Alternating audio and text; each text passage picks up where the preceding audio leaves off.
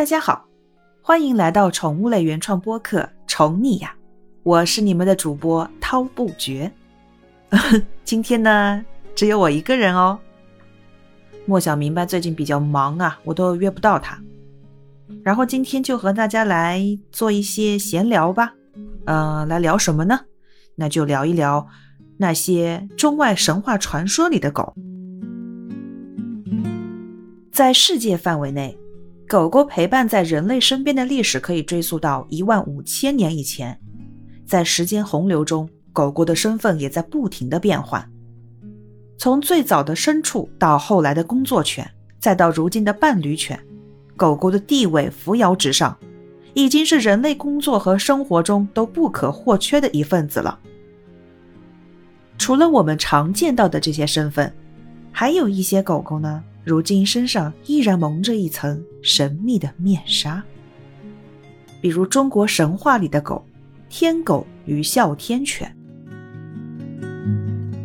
在中国古代的民间传说里，天狗是一种异兽，《山海经》描述了天狗的形貌：其中多文背，有兽焉，曰天狗。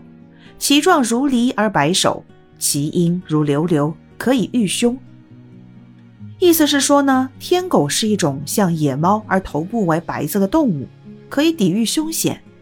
可见原始的天狗是一种吉兽。但后来人们对于天狗的认识演变成了有着凶兆的流星或彗星，其也从吉兽变成了凶星。天狗食月，无疑是最为著名的有关天狗的传说。天狗吃掉了月亮，于是村民们纷纷敲锣打鼓。惊跑了天狗，让太阳重新出来。当然，这就是我们认识的月食而已。除了天狗，中国神话里还有另外一条著名的狗，那就是二郎神的哮天犬。这个我应该在之前的时候就有说到过。哮天犬是传说中二郎神身边的神兽，是辅助二郎神降妖除魔的得力助手，首次出现于《西游记》。但《西游记》中的二郎神身边这条狗是没有名字的，“哮天犬”一词是出于《搜神记》，将二郎神身边的神兽命名为哮天犬，则是稍晚于《西游记》的《封神演义》。然后我们看一下西方神话里的狗，比如地狱的看门犬。古希腊神话里有一条地狱看门犬，名叫科尔伯洛斯，这条狗有三个头。狗嘴滴着毒液，下身长着一条龙尾，头上和背上的毛全是盘缠着的条条毒蛇。这条恶犬居住在冥河岸边，也就是阿格隆河岸边，为冥王哈迪斯看守着冥界大门。他允许死人的魂魄进入冥界，但是不允许任何人出去。基于此，古希腊人常在棺材里放一块蜜饼。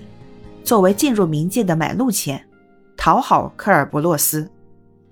此外，古代北欧神话里也有一只嗜血的四眼狗，名叫加尔姆，是一条用其嚎叫声宣告世界末日来临的魔犬。在古代印度，两只四眼狗也为阎王把守着地狱的大门。刚才我们说到中国神话里的神犬，其实呢有四大神犬。除了天狗以外呢，还有另外三只，我们也都来了解一下。首先是霍斗，《山海经》中记载的神狗。传说有一个地方叫做焰火国，这里的人状若猿猴，皮肤黝黑如炭，他们都具有口中喷火的本领。而霍斗就是生活在焰火国的一只神犬，也是全身漆黑，以火为食，拉出来的也是火。霍斗有时也会从口中喷火，它不像人一样可以控制，经常造成火灾。即使是焰火国的人也非常讨厌它，但也对它无可奈何，因为传说它是火神的宠物。也有传说被流星击中的母黑狗会生下霍斗。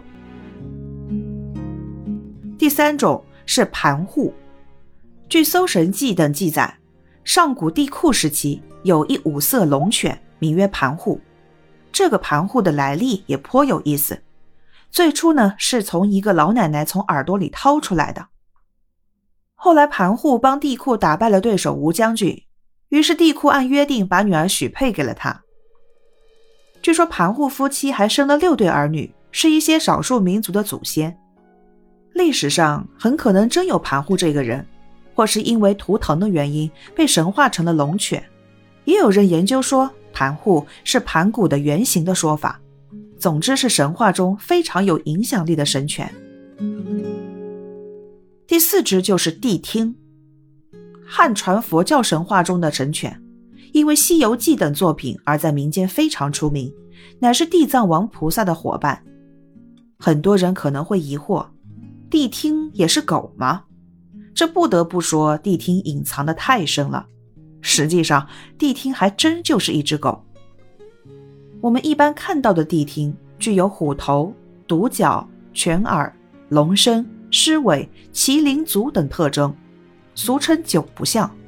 其实这是神话中的美颜效果。它的真身原型是从韩国地区随金地藏来华的一只白犬。毫无疑问，谛听的真身就是狗。其实像这些神话中的狗的话，中外还有很多，比如说还有犬神，又名狗神，是妖怪的一种。施术者呢，可以召唤它降灾于人，或守护自身或家族的安全。原指死后被人操纵，留在世间徘徊不去的狗灵。它是西日本分布最广的妖怪，代表作是比如说犬夜叉，还有九耳犬，是中国传说中的猎犬，有九个尾巴。其耳动时，主人打猎就会有所收获。然后，像在古埃及神话中的狗头人身之神，掌管死亡的叫阿努比斯。古埃及人认为，阿努比斯可以帮助保存人的尸体，以便以后有机会复活。当然，作为死神，阿努比斯也负责引导亡者最终的归宿。方法呢，就是通过测量死者的心脏。